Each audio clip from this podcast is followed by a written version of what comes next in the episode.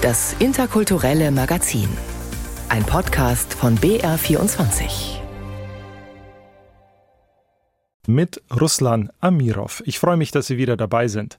Heute schauen wir uns eine ganz besondere Freundschaft mal etwas genauer an, denn schließlich feiert sie dieses Jahr ihren 60. Geburtstag. Vive l'amitié franco-allemande. Es lebe die deutsch-französische Freundschaft. Andere deutsche Freundschaften stehen aktuell bei weitem nicht so gut da wie die mit Frankreich und das hat große Folgen für das ja eigentlich im Ausland arbeitende Goethe-Institut. Zurück in Deutschland schauen wir dann auf die Initiative Know Your Rights. Studenten erklären Geflüchteten ihre Rechte. Und in den Kulturtipps gehen wir dann auf das iranische Filmfestival in München, reisen rein akustisch durch ganz Skandinavien und hören Musik von Elina Duni. Eigentlich hätte er kommen sollen, der französische Präsident Emmanuel Macron. Seinen Deutschlandbesuch hat er aber aufgrund der Unruhen in Frankreich kurzfristig abgesagt. Es ist wohl aber nicht sehr weit hergeholt zu behaupten, dass Macron sich gefreut hätte, Deutschland besuchen zu können. Der Anlass wäre auf jeden Fall ein erfreulicher gewesen. 60 Jahre deutsch-französische Freundschaft und somit auch 60 Jahre deutsch-französisches Jugendwerk. Ein Jugendwerk, dessen Aufgabe es war und ist, die Bindung beider Länder durch Schüler- und Auszubildenden oder Studierendenaustausch, durch Sprachkurse und Städtepartnerschaften zu fördern. Über all die Jahre lief das meistens gut, aber nicht immer. So wie eben die Freundschaft beider Länder im Allgemeinen. Am Anfang steht eine Überraschung. Frankreichs Staatspräsident Charles de Gaulle spricht Deutsch. Wenn ich Ihre Kundgebungen höre, empfinde ich noch stärker als zuvor das Vertrauen, das ich für Ihr großes Volk, jawohl, für das große deutsche Volk hege. Auf seiner Deutschlandreise kann der Weltkriegsgeneral, der Deutschland bislang nur als Kriegsgegner sah, seine Sprachkenntnisse mehrfach unter Beweis stellen. Es lebe Bonn, es lebe Deutschland, es lebe Köln, es lebe Deutschland, es lebe München, es lebe Bayern, es lebe Deutschland, es lebe die französisch bayerische Freundschaft. Und auch sein deutsches Gegenüber, Bundeskanzler Konrad Adenauer, hatte verstanden, dass Frieden auf lange Sicht in Europa nur möglich sein würde, wenn sich die jahrhundertelangen Erzfeinde Frankreich und Deutschland endlich aussöhnen. Ohne den festen Zusammenschluss von Deutschland und Frankreich ist es nicht möglich, Europa stark zu halten und im Frieden zu halten. Wenige Monate später ist es dann soweit. Deutschland und Frankreich unterzeichnen den Élysée-Vertrag. Zu den bedeutendsten Bildern dieser Woche gehörte die feierliche Unterzeichnung des deutsch-französischen Freundschaftspaktes im Pariser Élysée-Palast. Mit einem Bruderkuss besiegelte General de Gaulle den historischen Vertrag, mit dem eine unlösbare Verflechtung der Schicksale beider Nationen erreicht werden soll. Der Vertrag legt fest, dass sich Deutschland und Frankreich in der Außen- und Sicherheitspolitik eng miteinander abstimmen. Um die Zukunft der Völkerfreundschaft zu sichern, wird das deutsch-französische Jugendwerk gegründet. Etwa 10 Millionen junge Franzosen und Deutsche haben bis heute mit dessen Hilfe das Nachbarland kennengelernt. In den späten 60er und frühen 70er Jahren werden die deutsch-französischen Beziehungen eher zur Routine. Unter Helmut Schmidt und Valéry Giscard d'Estaing kommt wieder Schwung in das deutsch-französische Tandem, dessen Lenker die europäische Einigung im Blick haben. Hallo Valéry. Hallo Helmut. Im September 1984 kommt es dann zu einer weiteren großen Geste auf einem Soldatenfriedhof in Verdun, dort, wo sich Deutschland und Frankreich im Ersten Weltkrieg besonders erbittert bekämpft hatten. So wie einst Bundeskanzler Adenauer und General de Gaulle gemeinsam in der Kathedrale von Reims niederknieten, besiegelten Mitterrand und Kohl diesen Tag mit einem symbolischen Händedruck. Sechs Jahre später flammen die Ängste der Franzosen vor dem nun wiedervereinigten Deutschland wieder auf. Doch die Wogen glätten sich schnell, da Deutschland seine Zukunft an die europäische Einigung knüpft. Das Vertrauen wächst schnell wieder. Kanzler Kohl sieht in der deutsch-französischen Freundschaft die neue Normalität. Das Sensationelle ist die Normalität des Miteinander zwischen Frankreich und Deutschland und das ist ganz fantastisch so. Normal und stabil bleibt das deutsch-französische Verhältnis auch unter den Nachfolgerinnen und Nachfolgern Kohls. Vive l'amitié franco-allemande. Es lebe die deutsch-französische Freundschaft. Wenngleich es immer wieder verschiedene Meinungen zwischen Frankreich und Deutschland, zum Beispiel über den weiteren Kurs bei der europäischen Einigung gibt, Es wird auch in Zukunft in Europa ohne das Tandem Deutschland und Frankreich nicht vorwärts gehen. Merci, Monsieur le Président. Merci de tout cœur. Merci à vous, nos frères et sœurs français, pour votre amitié. Sie bedeutet uns Deutschen sehr viel. Deutschland und Frankreich nicht immer, aber meistens dann doch ziemlich beste Freunde. Das war ein Beitrag von Christian Schaaf. Kulturpolitik zwischen Frankreich und Deutschland, das funktioniert meistens sehr gut. Aber das ist ja auch irgendwie den Umständen geschuldet, denn weder Frankreich noch Deutschland sind in irgendeinem Kriegszustand. Aber genau aus diesen Gründen musste sich das Goethe-Institut zuletzt aus vier Ländern zurückziehen und seine Arbeit zurück nach Deutschland verlagern. Unter anderem aus der Ukraine, dem Iran oder Afghanistan. Von Berlin nach München versucht nun das Goethe in Exile Team, sich besser mit den schon länger in Deutschland lebenden Ukrainern, Iranern oder Afghanen zu vernetzen. Zum Beispiel über das gerade in Berlin begonnene halbjährige Kulturprogramm Goethe in Exile Afghanistan. Eine gute Chance für Künstler und Kulturschaffende. Carola Lenz ehrenamtliche Präsidentin des Goethe-Instituts spricht von einem neuen Trend. Immer häufiger trieben Krieg und die Zunahme autoritärer Regime in der Welt die Kulturarbeit der Goethe-Institute ins Exil, mit anderen Worten zurück nach Deutschland. Hier suche man nicht nur Kontakt zu Kunstschaffenden, die geflüchtet seien, sondern auch zu solchen, die schon länger als Kreative in Deutschland arbeiten es ist eine Art, wie wir arbeiten können mit Exil-Communities, mit Flüchtlingen, mit Diasporas, Ausländern, in denen das Goethe-Institut selbst nicht mehr arbeiten kann. Deswegen haben wir erstmal mit Ukraine angefangen, Land im Krieg. Dann haben wir den Schwerpunkt Iran gehabt, wo wir vor langer Zeit schon schließen mussten. Und jetzt haben wir Afghanistan. Es wird wahrscheinlich folgen Belarus und Sudan. Aufgabe ist, die Netzwerke wiederherzustellen, die Geflohenen Künstlerinnen und Künstler oder die auch schon länger hier in der Diaspora leben, untereinander zu vernetzen und dann natürlich vor allen Dingen auch mit deutschen Kulturschaffenden zu vernetzen. Ihre Institute verlieren also ihre Vorrangstellung als Flaggschiffe. Partnerschaften mit Organisationen, Vereinen und Künstlern in Deutschland sollen helfen, das auszugleichen. Beispiel der Hindukusch. Für das gerade begonnene halbjährige Kulturprogramm Goethe in Exile Afghanistan hat man Co-Kuratorin Armeran Tairi ins Boot geholt.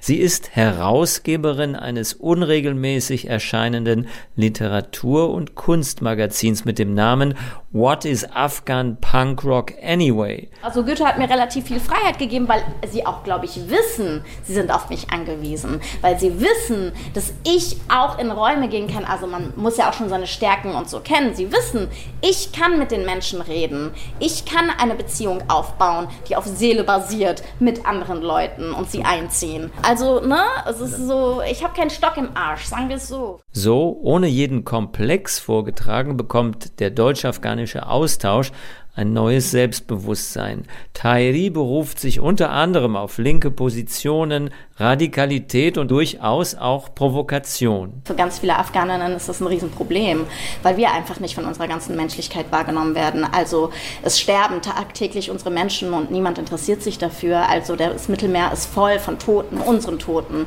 Und wir haben noch nicht mal die Chance gehabt, irgendwie zu heilen von all dem, was wir in uns tragen. Wir haben keine Chance, irgendwie uns als Community zusammenzusetzen. Hairis schwarze Springerstiefel, ihre rosa angemalten Fingernägel, Ihr kurzer Rock und Äußeres wirken hip und elegant zugleich. Sie sei ein Arbeiterkind, betont sie, identifiziere sich aber zugleich mit den frisch Zugewanderten. Ich muss ganz ehrlich sagen, ich kenne keine weiße deutsche Frau, die das so schnell einstecken kann wie Afghaninnen, weil es unser Leben ist und weil wir auch so aufgewachsen sind. Zu kämpfen, wir kämpfen, wir kämpfen ständig. Ja. Beim jüngsten Afghanistan in Exile-Programm präsentierte Tahiri die Eröffnung zusammen mit dem Goethe-Team. Auf den Panels zur afghanischen Kultur saß sie dann allerdings nicht als Mitdiskutantin. Zufall oder nicht, das Zusammengehen der beiden Partner muss noch beweisen, wie nachhaltig es ist. Ich wünsche mir, dass ganz, ganz viele Afghaninnen, die sonst keinen Raum finden oder sich sonst nirgendwo hintrauen, dass sie hier zusammenfinden, dass sie tanzen können, dass sie weinen können, dass sie ähm, sich zusammenfinden können, dass sie lachen können, dass da so eine Heilung stattfindet.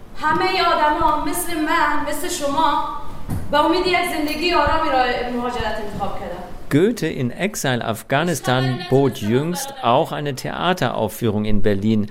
Im Stück Hoffnung spielen neun junge Afghanen, darunter sieben Frauen, die Tragödie ihrer Flucht über das Mittelmeer. Klagelied, Seelenschmerz und Hoffnungen, die an den Toren Europas zerschellen. Haida Hashimi hat das begeistert. Die junge Afghanin lebt selbst seit acht Jahren in Deutschland. Sie gehört zum festen Ensemble des Nationaltheaters in Weimar. Ich habe hier talentierte Kinder entdeckt und dachte mir, man darf sie nicht so einfach bleiben lassen. Ich würde alle meine Kontakten jetzt in Bewegung bringen, damit sie in diesen Jugendtheaterzentrums, äh, in, in der Schaubühne kenne ich Menschen, die sie unterstützen, erstmal mit der Sprache weiterzukommen, weil Theater ist auch ein Weg, die Sprache sehr gut beherrschen zu können. Also mein Wunsch wäre, dass zwei von diesen Menschen irgendwann die Schauspielschule besucht haben und dann in einem deutschen Theater unterwegs sind. Weil sie haben Geschichten und sie haben auch die, das Talent dafür da. Auf dem Mittelmeer kämpfen viele Afghanen um ihr Leben. Aber wenige Afghanen, die in Sicherheit sind, sind selbst Helfer im Mittelmeer, wie die Erfahrung zeigt. Womöglich liegt es an der Sorge, von altem Schmerz und Fluchterfahrung wieder eingeholt zu werden. Taira Hashimi hat über Theaterspiel viele Nachteile ins Positive gewendet für sich. Jetzt gibt sie es weiter. Es ist nicht so, ist Flucht und äh, Flüchtlingssein es ist nicht eine Geschichte von letzten 20 Jahren, sondern es ist immer in unser Blut gewesen. Die ganze Menschheit hat sich bewegt, immer weitergegangen, musste fliehen. Und deswegen finde ich, dass wichtig, weil meiner Meinung nach die Deutschen, nicht alle, aber die Mehrheit sehen die Geflüchtete immer als Gefahr, als faule Menschen, die hierher kommen, um ihre Gelder wegzunehmen. Und äh, das ist genau das Gegenteil. Die hier gehörten Stimmen, die sich längst in fließendem Deutsch äußern, fehlen zum Beispiel im deutschen Feuilleton, gerade was die afghanische Community angeht. Sie bergen zugleich erhebliches Potenzial, wie auch Carola Lenz, Präsidentin des Goethe-Institut, als gelernte Ethnologin findet. Ihr haben es Texte junger afghanischer Autorinnen unter dem ersten Taliban-Regime angetan. Ich glaube, was man lernen kann, ist irgendwie durchzuhalten, die Hoffnung nicht komplett aufzugeben. Also diese jungen, tapferen Frauen, die wirklich gegen eine unendliche Einschränkung und Unterdrückung andichten. Das finde ich ein sehr, sehr inspirierendes Beispiel. Das Goethe-Institut im deutschen Exil, ein Zustand, der wohl noch länger andauern könnte. Das war ein Beitrag von Martin Gerner. Kennen Sie eigentlich Ihre Rechte? Also wissen Sie zum Beispiel, ob Sie die Polizei in Ihre Wohnung lassen müssen, wenn sie an der Tür klingelt? Oder verstehen Sie sofort alles, was in einem Schreiben einer deutschen Behörde steht? Juristendeutsch und Rechtslagen, bei denen wir uns schon nicht sicher sind, die sind für Geflüchtete und Nicht-EU-Ausländer meist noch unklarer. Oft liegen die nämlich nicht in ihrer Sprache vor. Die studentische Initiative Know Your Rights will das ändern. Roswitha Buchner weiß wie. Wenn ich die Flyer sehe, denke ich mir, das ist genau, was ich vor ein paar Jahren gebraucht hätte. Man könne die kleinen Handzettel einfach in die Tasche stecken und bei Bedarf herausholen, sagt Nathalie Schebeile. Gemeint sind die Flyer, die die von ihr gegründete Initiative Know Your Rights druckt und an Zuwanderer verteilt, um sie über ihre Rechte und Pflichten in Deutschland aufzuklären. Die 24-jährige Jurastudentin weiß aus eigener Erfahrung, wie es sich anfühlt, wenn man in einem fremden Land, in dem man die Sprache kaum oder gar nicht versteht, mit Behörden in Kontakt kommt. Nathalie Jebeile ist Palästinenserin und kam 2017 allein nach Deutschland zum Studium. Nach einem Jahr intensiven Sprachkurs habe sich zwar ihr Deutsch enorm verbessert, aber vom Beamtendeutsch der Behörden fühle sie sich immer noch überfordert, sagt die Studentin.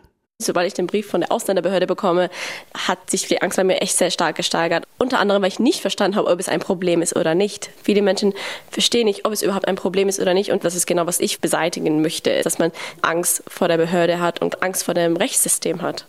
Um dies zu bewerkstelligen, hat Nathalie Schebeile vor fast zwei Jahren zusammen mit sechs Kommilitonen und Kommilitoninnen die Know Your Rights Initiative, kurz KIRI, gegründet. Der Schwerpunkt ihrer Arbeit liegt vor allem auf den rechtlichen Bereichen Sicherheit und Polizei. Dazu hat sich die Initiative vier typische Situationen überlegt, die Geflüchtete und Einwanderer in Deutschland oft erleben. Wie man sich in solchen Situationen verhalten soll, darüber informieren die Mitglieder der Initiative Geflüchtete und Helferinnen in Vorträgen, die sie in sozialen Einrichtungen halten. Beispielsweise diese Hauptbahnhoffälle nennt man die. Also wenn jetzt mal an der Hauptbahnhof nach dem Ausweis aufgefragt wird, dann haben wir Versammlungen in Demonstrationen. Drittens ist Grenzkontrolle und viertens ist Wohnungsdurchsuchung eben. Zu jedem Vortrag gibt es einen Flyer, der auch online abrufbar ist mit knappen Informationen auf Deutsch, Englisch, Französisch, Spanisch, Arabisch, Russisch, Ukrainisch, Kroatisch, Farsi und Dari. Bei Polizeikontrollen und Amtsbesuchen komme zur Sprachbarriere bei Geflüchteten und Nicht-EU-Ausländern oft noch die Aufregung dazu, weiß Nathalie Schebele. Denn schließlich steht oft viel auf dem Spiel und falsches Verhalten kann im schlimmsten Fall sogar den Aufenthaltstitel kosten. Deshalb will Kiri schon im Vorfeld aufklären mit dem Ziel, möglichst viele Menschen zu erreichen. Wir glauben nicht, dass unsere Arbeit jetzt die Beratung ersetzt, aber wir wollen vielmehr diese vermeidbaren Fälle bewältigen. Viel Hilfe bekam die Initiative anfangs aus den Reihen der Ludwig-Maximilians-Universität. Dozierende aus den Rechtswissenschaften halfen bei den Flyern und gaben Workshops, etwa darüber, wie man Menschen in leicht verständlicher Sprache über ihre Rechte informieren kann, erzählt Lisa Klostermann, die seit einem Jahr bei Kiri ist. Ich war schon sehr lange auf der Suche nach etwas, wo ich mich engagieren kann, vor allem seit ich Jura studiere und mir dachte, das Wissen, was ich jetzt habe, muss man irgendwie anwenden können, um Menschen zu helfen. Und da habe ich eigentlich mit Kiri genau das gefunden, was ich gesucht habe. Mittlerweile ist die Know Your Rights Initiative auf 29 Mitglieder angewachsen, die alle neben dem Studium ehrenamtlich dafür arbeiten. Lisa Klostermann ist mittlerweile neben Nathalie Bailey und Jasmin Spengler die dritte Vorstandsvorsitzende der Initiative und kümmert sich um Organisation und Finanzen. Wir versuchen uns natürlich zu finanzieren durch Spenden, aber wenn man noch kleines funktioniert das natürlich nicht so gut. Wir wurden durch zwei Stiftungen finanziert, durch die Stiftung Mitarbeit, die uns so eine Art Status gegeben hat und jetzt werden wir laufend äh, finanziert durch die CMS Stiftung, die sich vor allem zu Zugang zum Recht einsetzt, also wirklich genau das, was wir machen. Für die Zukunft hat sich Kiri viel vorgenommen, sagt Lisa Klostermann. So seien derzeit Projekte mit dem Verein Kontrops geplant, der sich in der Kinder- und Jugendhilfe engagiert, und mit dem Münchner Flüchtlingsrat. Für diesen bereite man Fortbildungen zu Polizei- und Sicherheitsrecht sowie Ausländerstrafrecht vor. Seit kurzem bildet Kiri auch ehrenamtliche Berater und Beraterinnen fort, denn in den wenigsten Einrichtungen gibt es Juristen und Juristinnen. Für diese ehrenamtlichen Helfer und Helferinnen ist auch ein Handbuch in Bearbeitung, in dem man rechtliche Zusammenhänge nachschlagen kann, erzählt Lisa Klostermann. Was natürlich toll wäre, dass man mehrere Standorte in verschiedenen deutschen Städten hätte, dass man auch Fortbildungen hätte, die quasi jedes Jahr sich wiederholen, dass man da eine laufende Einrichtung draus macht, dass man jedes Jahr immer auch gleichen Einrichtungen eine bestimmte Anzahl von Flyern zur Verfügung stellen kann und natürlich auch, dass man quasi noch ein bisschen größer wird und sich auch noch mehr durch Spenden finanzieren kann. Denn der Bedarf an rechtlicher Aufklärung ist sowohl bei den Geflüchteten als auch in den sozialen Einrichtungen groß, wie die Fülle an Anfragen in letzter Zeit gezeigt habe, sagt Nathalie Gebäle. Sie wünscht sich deshalb für Kiri vielleicht hoffentlich auch irgendwann bundesweit diese zentrale Stelle für Geflüchtete und nicht staatsangehörig zu sein. Ob man mit Städte auch direkt arbeitet oder mit Gemeinden oder generell mit Bundesländern direkt arbeitet, dass man uns wirklich als zentrale Stelle für rechtliche Fragen sehen kann seine Rechte und Pflichten in Deutschland kennen. Für viele Geflüchtete ist das noch immer eine große Hürde, die durch Initiativen wie Know Your Rights Stück für Stück kleiner werden kann. In den Kulturtipps hören wir uns das neue Album der Schweizer albanischen Sängerin Elina Duni an, reisen im Geiste des dänischen Designers Ade Jakobsen durch ganz Skandinavien und setzen uns das achte Jahr in Folge beim iranischen Filmfestival ins Kino. Ida Panahande ist eine iranische Regisseurin, bekannt für ihre außergewöhnlichen Frauenfiguren. In dem Film Titi porträtiert sie eine in einer Roma-Familie aufgewachsenen jungen Frau, die als Leihmutter kinderlosen Paaren zu Nachwuchs verhilft.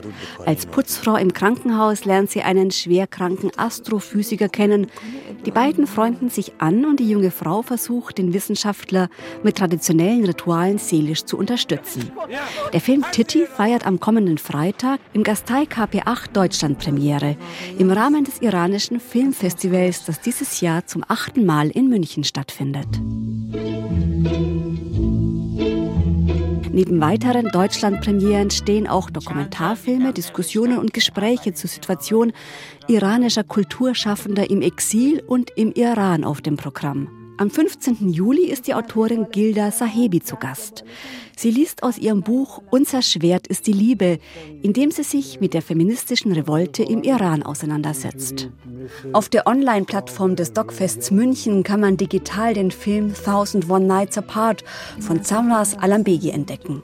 Im Iran ist es Frauen verboten, in der Öffentlichkeit zu tanzen. Der Dokumentarfilm begleitet mutige Tänzerinnen und Tänzer, die heimlich in einem unterirdischen Raum in Teheran neue Choreografien entwickeln und zeigt seltene Filmaufnahmen des früheren afghanischen Nationalballetts.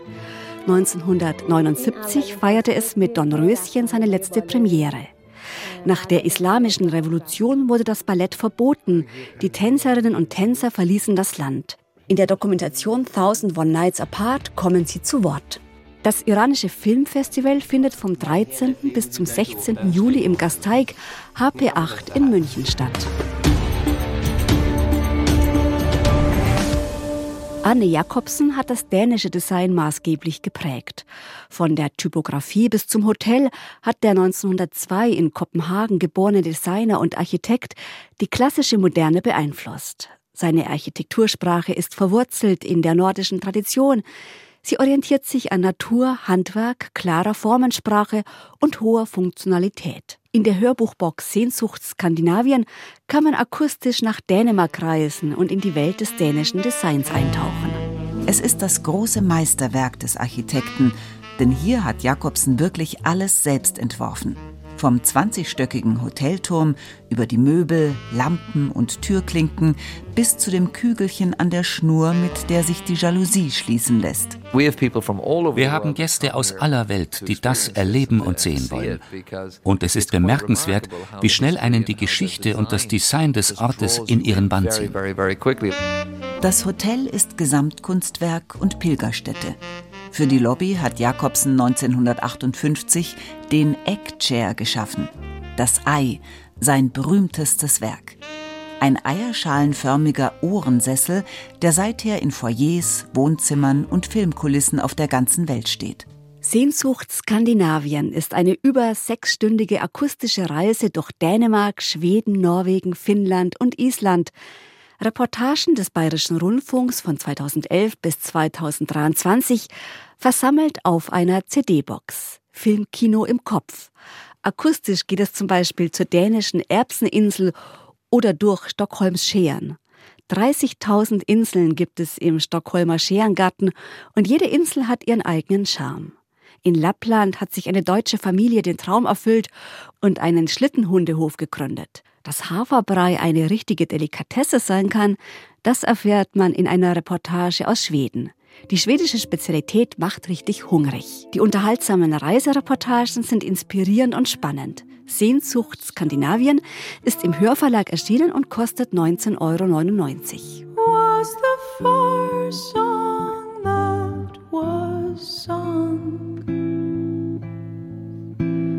Euro.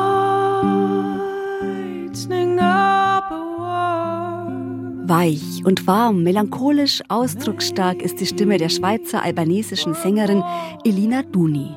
In ihrem neuen Album A Time to Remember nähert sie sich dem Thema Zeit und Flüchtigkeit. Gitarrist Rob Luft, Mathieu Michel am Flügelhorn und Fred Thomas am Schlagzeug und Klavier erschaffen eine lyrische Musik voller Expressivität. Das Quartett verbindet Musik aus vielen Teilen der Welt.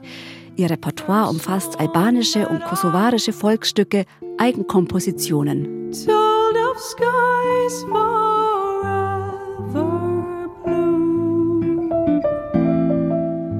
Rob Luft und Elina Duni haben viel Zeit in der Wüste verbracht. Die Bilder und Eindrücke vom Roten Meer, dem Wüstenklima und anderen Naturanregungen haben sie auch musikalisch verarbeitet. Immer wirkt ihre Musik intim und zart. Das Album A Time to Remember von Elina Duni ist beim Label ECM erschienen.